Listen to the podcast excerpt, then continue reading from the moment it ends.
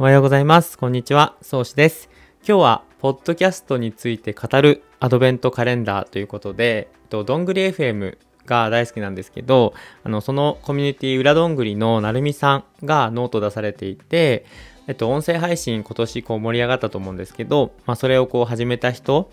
が、いろいろ雑感を語るアドベントカレンダーっていうことで、あの、僕も参加させていただくことになりました。で、今回はですね、あの、まあ、音声配信を、まあ、半年間僕続けてきたんですけど、やってきてみての感想とか、音声配信のいいところを、こう、今感じているままにお話ししていきたいと思います。で2020年っていうのはね、あの、たくさんポッドキャストとか音声配信を聞いた年になりました。今年に入ってから、ポッドキャストなど聞き始めた人も多いのではないでしょうか。で、僕自身去年までブログでランニングとかダイエットに関する情報を発信してきたんですけれども、2020年の5月頃からですね、まず最初はスタンド FM という音声配信アプリを始めました。えっと、始めた理由というかきっかけとしては、文字で発信するよりも、やっぱり実際の声で話した方が、まあ、リスナーさんのとの距離も縮まるし、自分自身の話す力も上がるんじゃないかなって思ったんですよね。っていうのがそもそものきっかけで、でその後2ヶ月ぐらいしてから、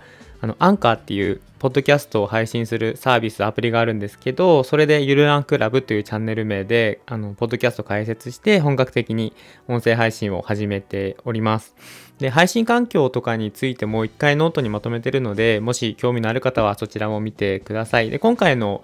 あの、このアドベントカレンダーに関してもノート一回まとめますので、そちらもぜひ見ていただければと思います。まあ、今回は半年以上続けてきての、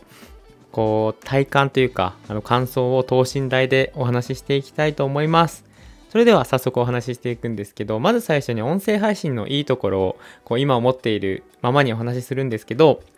で、音声配信っていうのはやっぱりあの聞く側に大きなメリットがあると思っています。っていうのもやっぱりながら聞きですね。まあ、ブログとか動画、YouTube って文字や映像があるっていうのが前提で、やっぱり必ず目を使わなければなりません。で、逆に音声であれば、家事をしながらとか、歩きながらとか、あとはランニングしながら、まあ、ながら聞きができます。まあ、目が開きますよね。で、実際自分も通勤の時とか、家で家事をしながら、ポッドキャストを聞くことがほとんどで、まあ、やっぱりね、あの、目を使わないっていうのは非常に効率的に時間を使えているような気もするし、実際になんかこうすごく頭の中に入ってきやすいんですよね。で、今年は特に AirPods Pro みたいなワイヤレスイヤホンがすごく普及したことによって、やっぱり、あの、音声とか音楽が日常により強く結びついたんじゃないかなと思います。で、AirPods Pro あの買ってみて今年すごく良かったなって思っていてやっぱりノイズキャンセリングがすごくて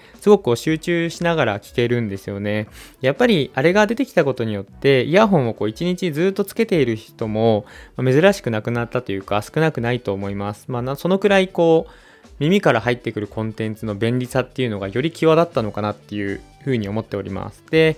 音声っていうのはやっぱり誰かとつながってる感じがより顕著にあって、まあ今年コロナもあってね、あの、リモートワークも含めて、すごくこう、なんとなくみんなが人とつながりを求めていた時代でもあると思うので、まあ、その辺をこう、音声っていうのは、こう、緩和してくれたというか、なんとなくその、誰かとつながってる感覚を、こう、求めている人にすごく与えてくれたんじゃないかなと思います。なんか、見えないからこそいいっていうところをですね、すごく強く感じましたね。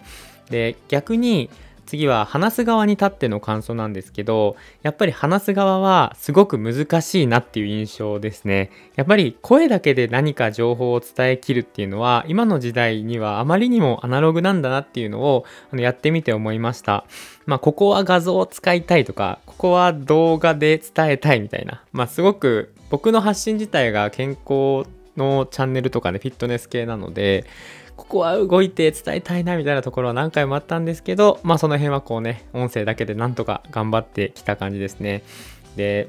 まあその逆にね、その不自由さみたいなところがこう魅力なのかなっていうのもあの思っています。まあ音声っていうのはただの声ではなくて、まあ、その人の人間性とか感じていることをこう聞いてる側が読み取るっていうのがすごくこう求められるのであの話す側はその不自由さで伝えようとしているっていうその姿勢がなんか聞く側に伝わってあの良かったんじゃないかなというかその辺がこういいのかななんて思っています。やっぱりあのいつもね聞いてくださっているリスナーさんからたまにこう感想をいただくんですけど、まあ、内容に関するものよりも元気になりましたとかあの走ってみたくなりましたとかダイエットのモチベーション上がりましたみたいなこうモチベーションに関するあの感想が多いんですよね。でそれをこう踏まえて僕が今思うのはやっぱり大事なのは内容よりもいかにその人の感情が読み取れるのかにあると思ってています。で思い返してみるとですね僕が好きなポッドキャストもやっぱり内容よりも雰囲気で選んでいますね。例えばどんぐり FM さんとかゆとりっ子たちのたわごとでおなじみゆとたわさん。あとは Creepy Nuts のオールナイトニッポンもよく聞くんですけどまあ、その辺もやっぱりその人たちが好きで聞いているというか最初は知らないんですけど聞き始めてなんかこの雰囲気いいなみたいなところでハマっていくっていうところがあるのでなんかその辺がこう映像とか動画とかよりは特殊な分野なのかなと思います。まあ雰囲気があっての内容な気がしているのでこの辺はやっぱり YouTube とはまたちょっと別の空気を感じますよね。うん。だから自分のポッドキャストもあの自分の話したいことを自由に話しながらこう続けてきて少しずつでも成長してきていると思います。まあもちろんねまだまだなんですけれどもこうマイクに向かって少しずつ少しずつ自分本来の話し方ができるようになってきている気もしております。でやっぱり映像とか動画の情報量はすごい多いんだなって思います。やっぱりそれよりも情報量の少ない音声にこそなんかこれから可能性があるんじゃないかなと思いますね。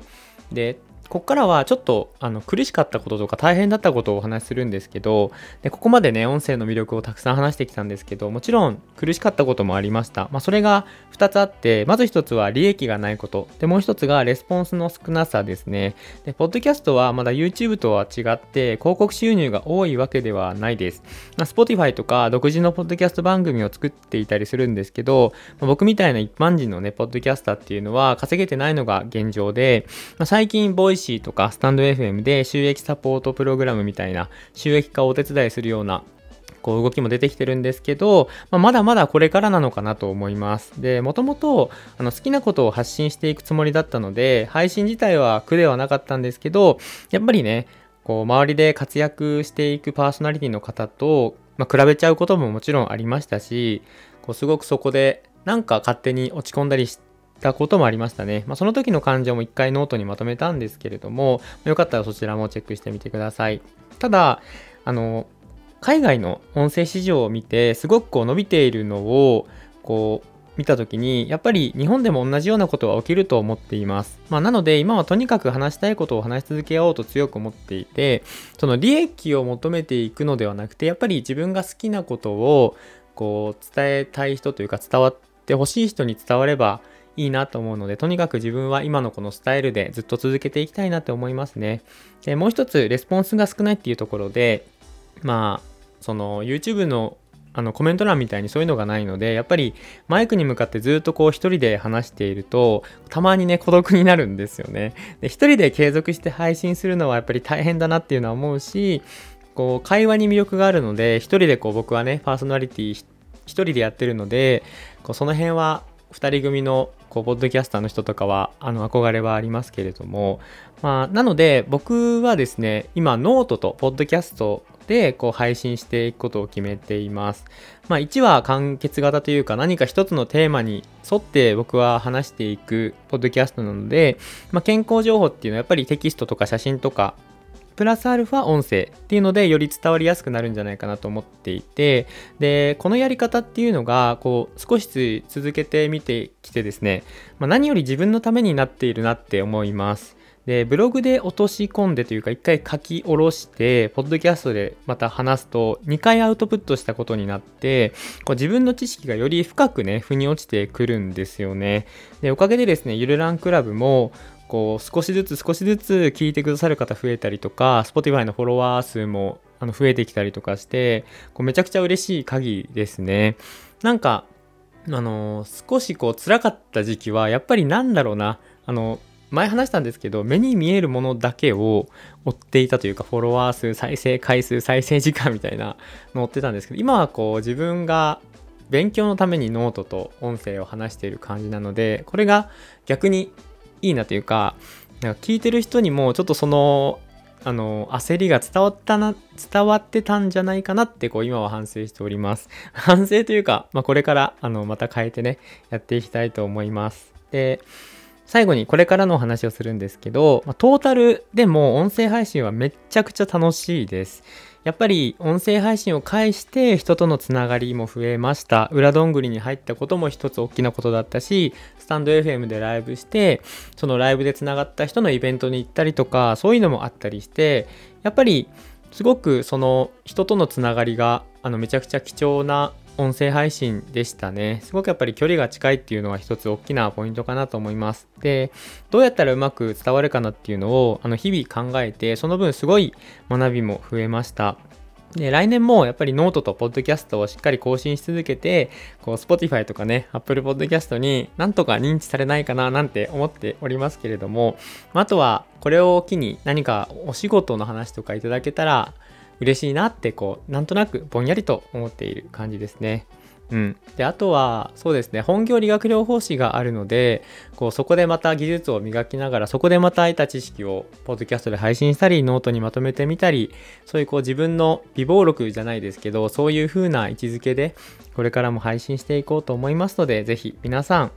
これからもよろしくお願いしますっていう音声配信を僕は半年ぐらい続けてきてみて思ってたことでした。ちょっと素直に話したので、なんかこう、聞きづらい点あったかと思うんですけども、けれども 共感するところがあったりとか、何かこれに関して感想とかあればですね、ぜひお便り、あとは直接メッセージでもいいので、あの、教えていただけたら嬉しく思います。ということで、今日はこれくらいで終わりにします。最後まで聞いていただいてありがとうございました。それでは、また次の配信でお会いしましょう。さよなら。